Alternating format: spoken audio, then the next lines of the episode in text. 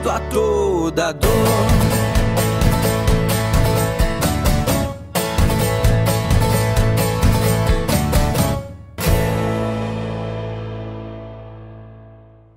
Graça e paz a você que se conecta comigo hoje para juntos ouvirmos o que o nosso maravilhoso e bom Deus tem preparado aos nossos corações. Amém? Essa é a sétima mensagem de uma série chamada Positividade. E a minha oração é que o Espírito Santo de Deus esteja recuperando o entusiasmo do seu coração. Eu e você, nós temos passado por uma temporada muito difícil de enfrentamento da Covid-19. É uma estação curta, porém, que afeta profundamente vários aspectos da nossa vida em sociedade, como saúde, economia, política, relacionamentos, saúde emocional e tantos outros. Eu suponho que talvez diante de todas essas complicações você tenha perdido um pouco da sua paixão espiritual. Sim, hoje eu quero falar sobre esse aspecto do desânimo que afeta a nossa espiritualidade. Eu sei que na sua trajetória com Deus, você pode ter desfrutado de momentos em que você estava perto dele, buscando intensamente a Deus, consequentemente ouvindo a sua voz e trilhando claramente os caminhos que ele tem para sua vida.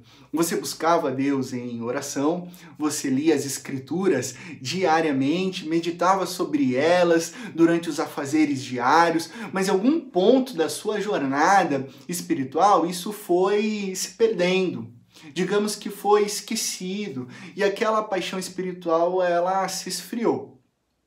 Então, de repente, você percebe que num lapso temporal, você talvez não tenha percebido ou não tenha dado a devida importância à sua conexão com Deus. E talvez hoje esteja claro para você que a sua vida espiritual não era como antes. A paixão espiritual está agora como uma pequena chama. A sua intimidade com Deus não é como antes, outrora era.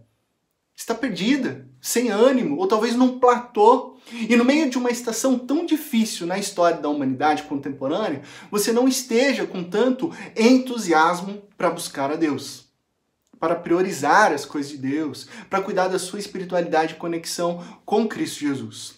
Se você se sente assim, saiba que essa mensagem ela é para você. E não se assuste, porque esse drama da intimidade, da paixão, do entusiasmo espiritual é algo que sobrevém a toda pessoa que foi encontrada por Jesus e nos atinge nos mais diferentes níveis, até porque hoje eu e você ainda vivemos uma batalha espiritual na qual estamos trilhando um processo de santificação, de sermos mais parecidos com Cristo Jesus. Uma batalha, como está lá em Efésios 6, que não é contra seres humanos, mas sim contra poderes e autoridades, contra os dominadores deste mundo das trevas, contra as forças espirituais do mal. Nós estamos em batalha espiritual. E se em algum momento você parou de considerar a relevância dessa verdade, se em algum momento você se acostumou com o espiritual, talvez isso tenha te conduzido à perda do entusiasmo. Aliás, eu sei bem como é essa luta. Talvez vocês não saibam a história completa da minha vida, mas eu quero contar um pequeno trecho aqui para vocês. Há 10 anos atrás, eu estava com a vida totalmente nos trilhos, sabe? Definida, com um rumo certo era o que eu achava 10 anos atrás. 10 anos atrás eu tinha 25 anos, formado em direito, já com uma especialização em processo do trabalho. Isso é verdade, ok? Tô ressaltando isso porque aqui no Brasil o pessoal agora deu de inventar e mentir sobre títulos e funções. Mas eu garanto a você que o meu currículo Lattes é real, foi adquirido com ó, muito esforço, diploma certinho, número da OAB, lembra até hoje, 279325, você pode pesquisar no site da ordem, tudo real, ok? Mas fato é que eu estava trabalhando num ótimo escritório em Itapetininga e o mais importante, eu estava namorando cinco anos a menina mais linda e mais doce da face da terra. Eu ainda não sabia que ela era tão brava também. estava tudo redondinho, sabe? Planejávamos construir uma casa, conquistar algumas coisas e casar futuramente tudo encaminhado, tudo nos trilhos, tudo conforme o sonho americano, o ethos da liberdade, sucesso, prosperidade. Eu estava muito feliz, é claro, mas mas eu não estava em paz. Existia algo que na época eu nem imaginava o que era, mas que me incomodava. E nessa época o Espírito Santo me conduziu a orar a respeito do que Deus tinha para mim no futuro. E eu confesso que era bem estranho orar sobre isso, porque eu imaginava que estava tudo certo. Mas enfim, vamos orar. E para resumir, depois de um bom tempo orando, naquele mesmo ano, Deus me chamou para o ministério pastoral. Deus respondeu claramente as minhas orações, que eu nem sabia o que eu estava pedindo, pois eu não sabia nem como orar, mas o próprio Espírito Santo ele intercede por nós com gemidos inexprimíveis, amém? E então eu fui invadido pela graça maravilhosa de Cristo Jesus, me chamando para ser pastor. E tudo, absolutamente tudo, obviamente foi alterado, foi transformado. E o interessante é que eu já pregava, mas eu nunca tinha imaginado é, como pastor. Só que a partir desse chamado, o desejo, a busca, a vocação por pregar, ela foi aumentada exponencialmente, a ponto do meu único desejo ser resumido em compartilhar o evangelho de Jesus a todas as pessoas, contando o que ele havia feito na minha vida, na minha história. Ou seja, eu estava tomado de paixão espiritual, com a chama completamente acesa. Agora minha vida fazia sentido. É para isso que eu nasci, para adorar a Jesus e para pregar o evangelho full time, integralmente, viver fazendo isso. Então eu comecei a servir na minha igreja local em tudo. Nós precisamos de alguém para arrumar as cadeiras. Sim, eu, eu, eu, eu. Nós precisamos de alguém para estar no berçário. Eu, eu, eu, eu. Nós precisamos de um tenor para o completar o coral. E para tristeza da organista, eu também falei, eu, eu, eu.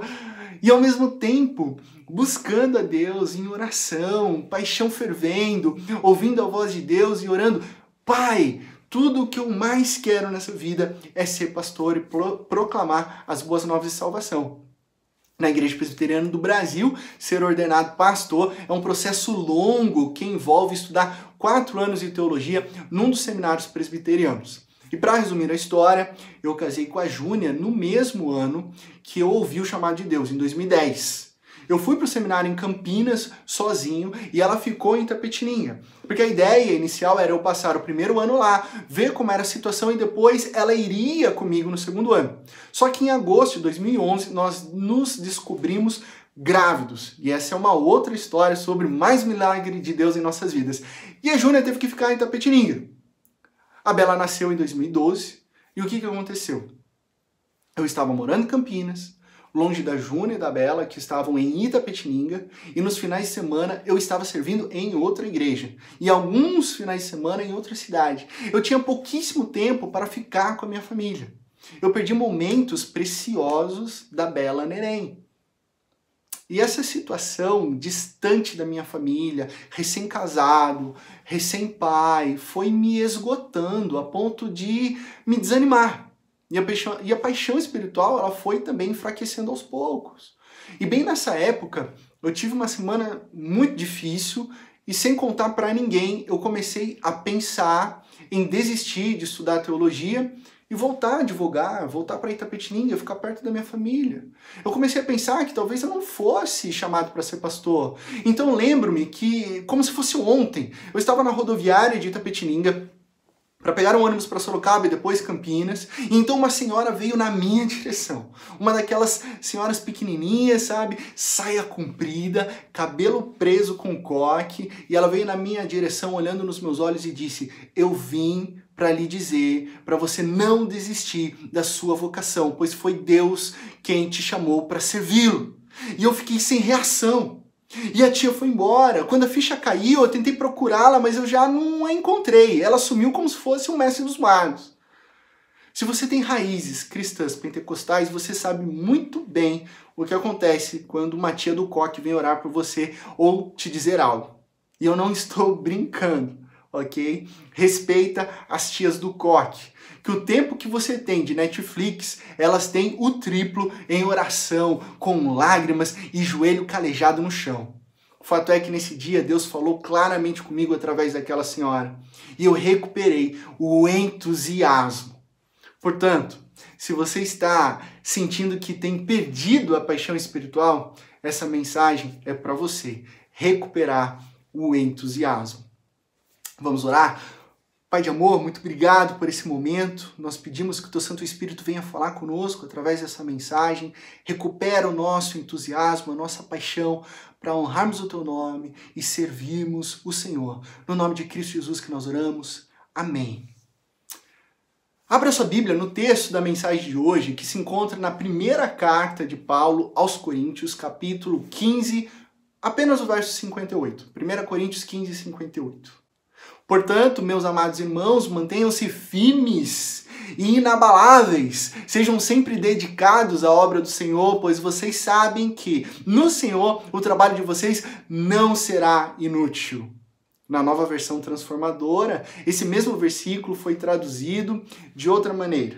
Portanto, meus amados irmãos, sejam fortes e firmes, trabalhem sempre para o Senhor com entusiasmo, pois vocês sabem que nada do que fazem para o Senhor é inútil.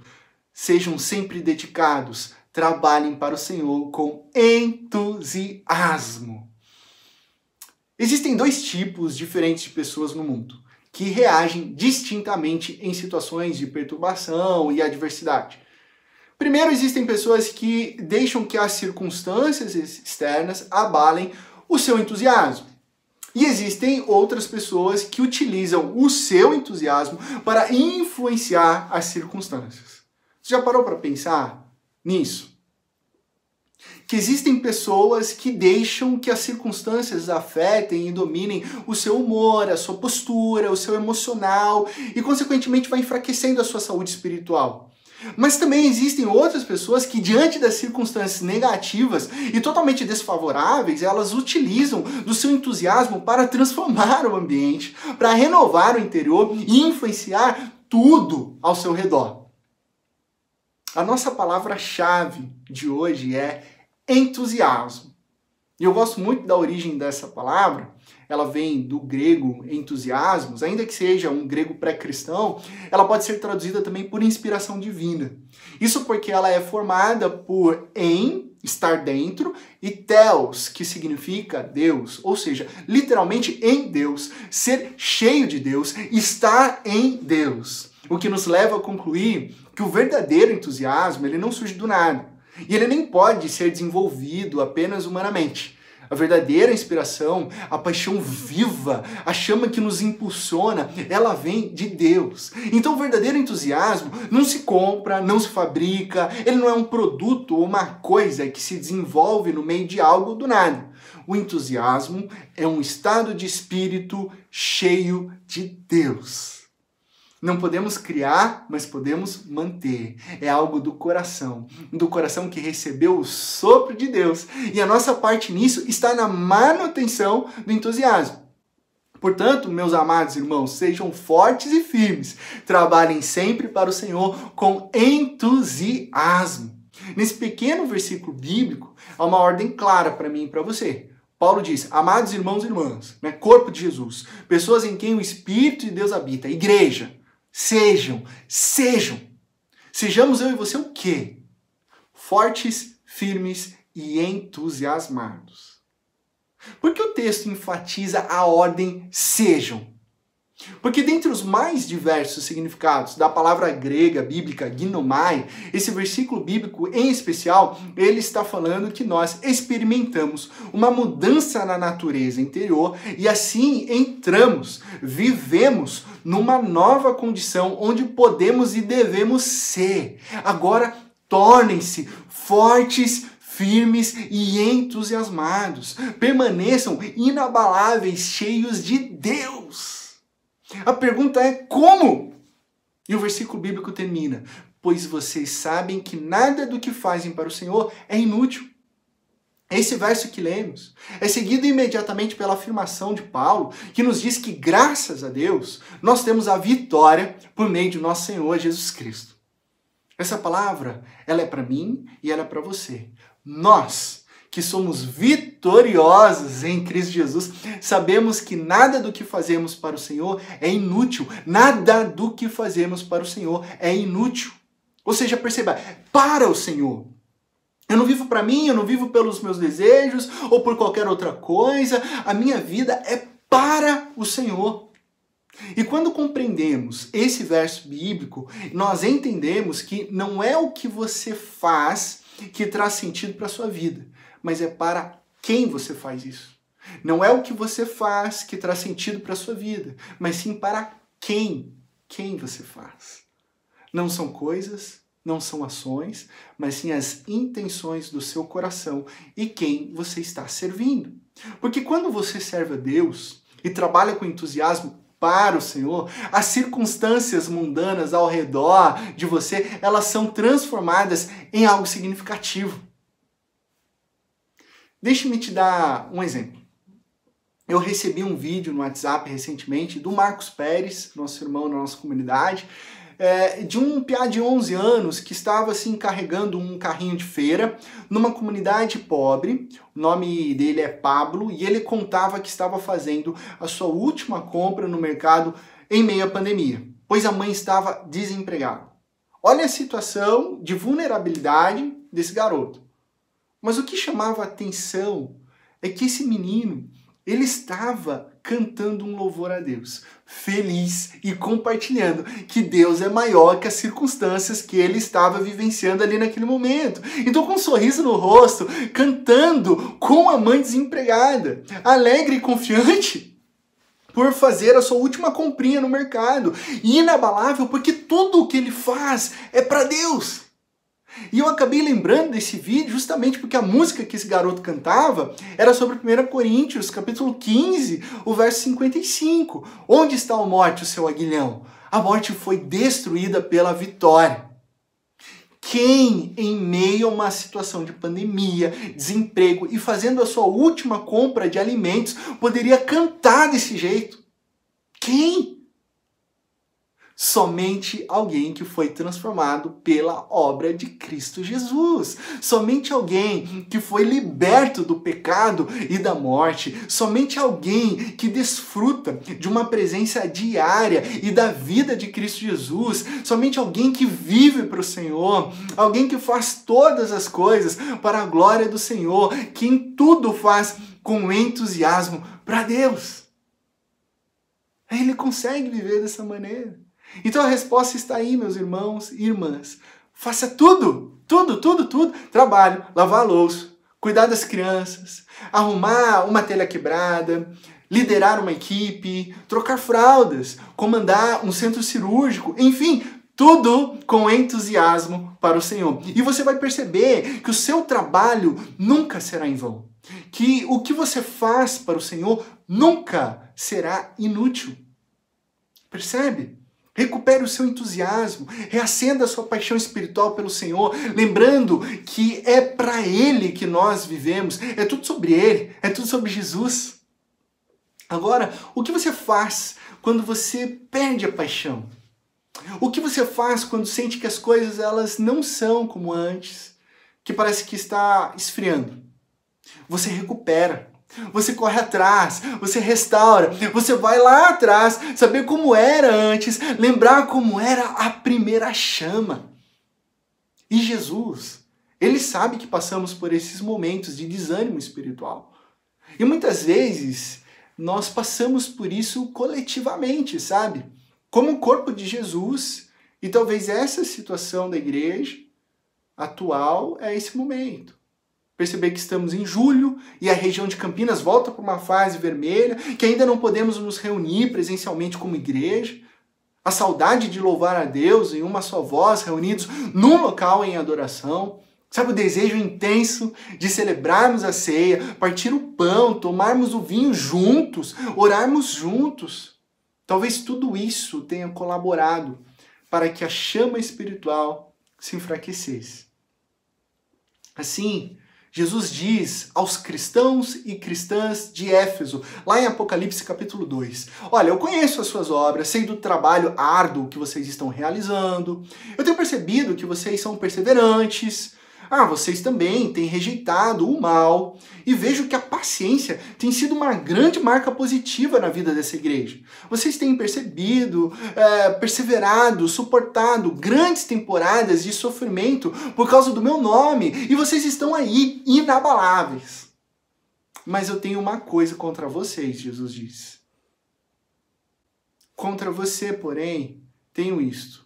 Você abandonou o seu primeiro amor.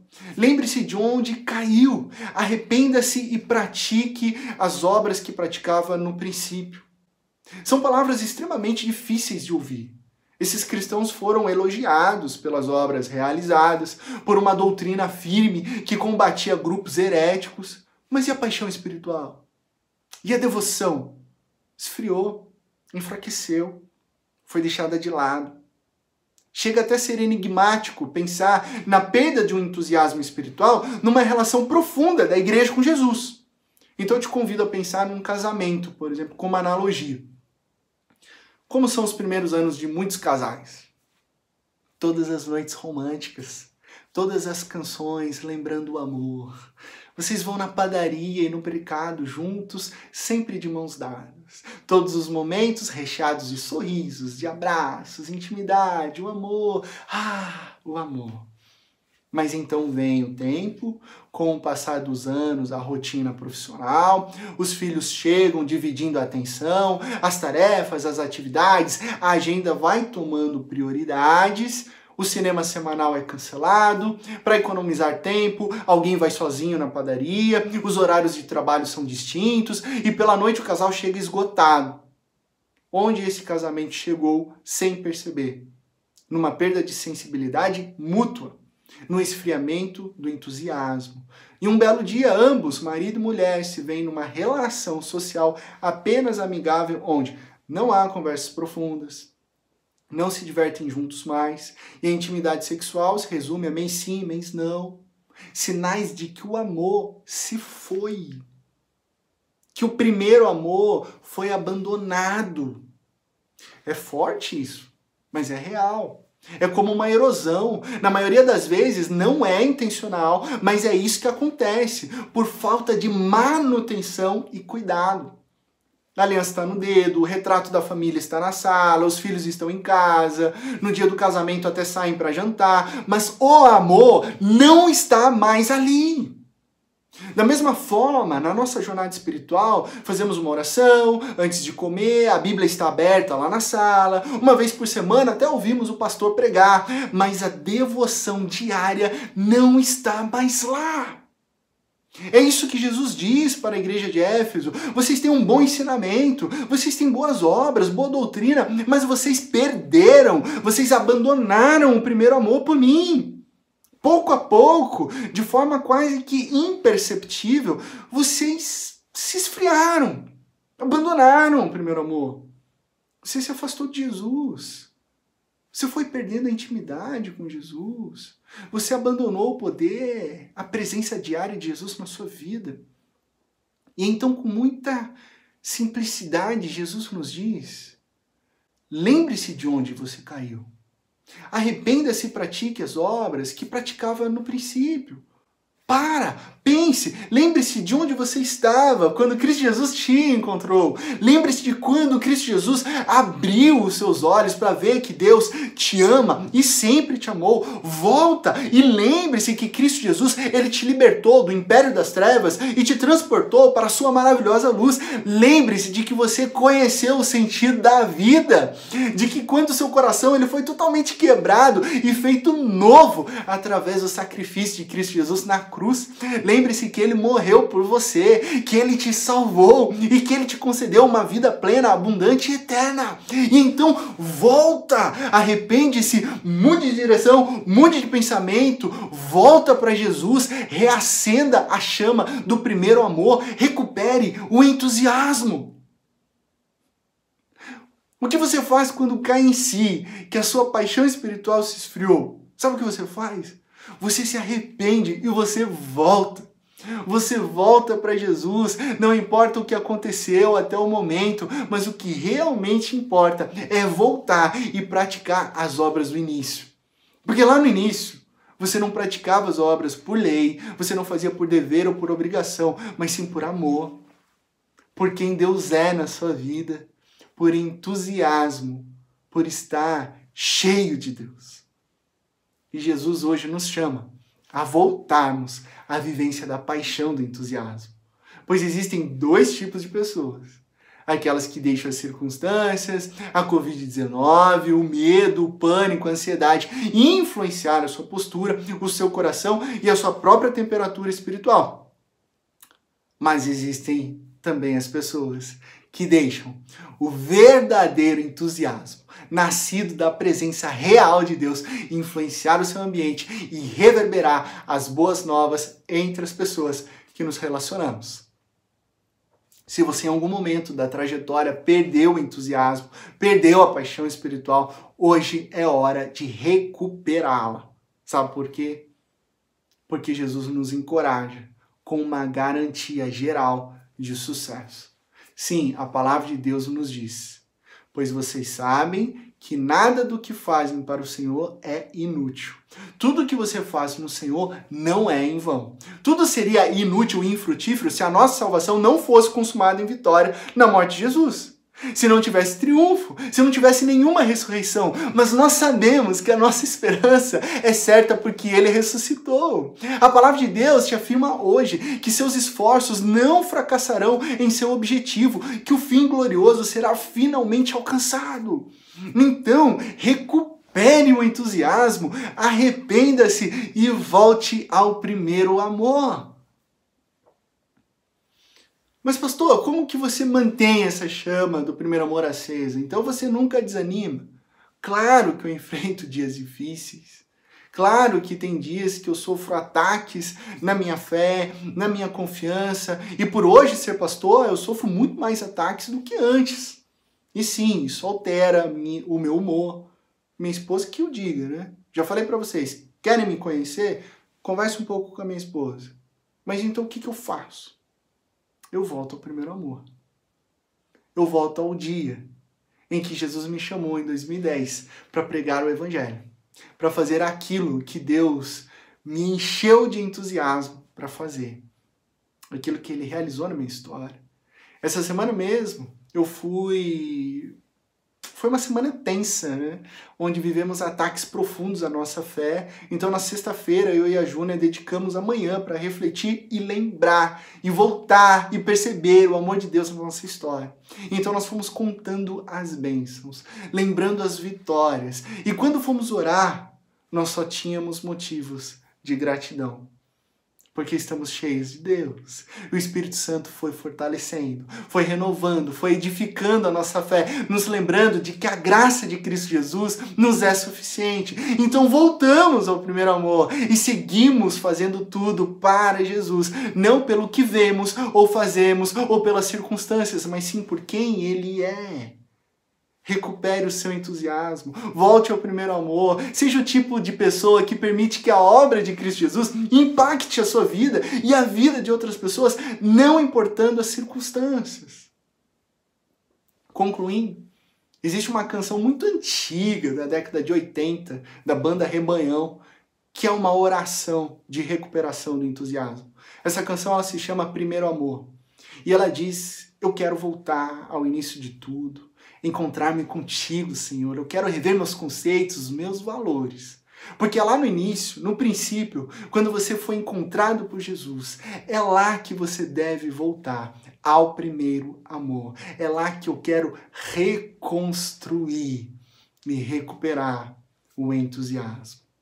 Porque nada, absolutamente nada, está além do poder de restauração de Jesus. Nunca é tarde demais para recuperar o entusiasmo e reconstruir. Jesus ele está de braços abertos, esperando o seu retorno ao primeiro amor e recomeçar uma linda jornada na presença de Deus. Feche os teus olhos, vamos orar. Ó Deus, Pai de amor, eu clamo, Senhor, pelas nossas vidas, para que o Senhor venha nos orientar, nos guiar, reanimar os nossos corações, recuperar o entusiasmo. Ó Deus, que nós possamos voltar ao primeiro amor.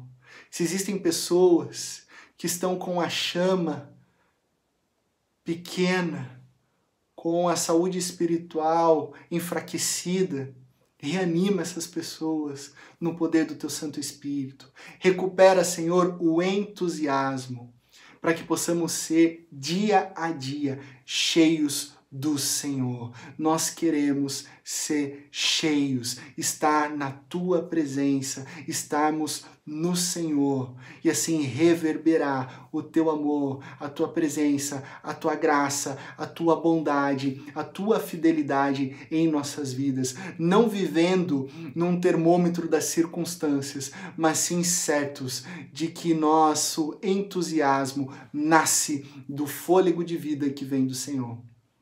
Ó Deus, obrigado porque essa palavra nos renova e nos enche de esperança.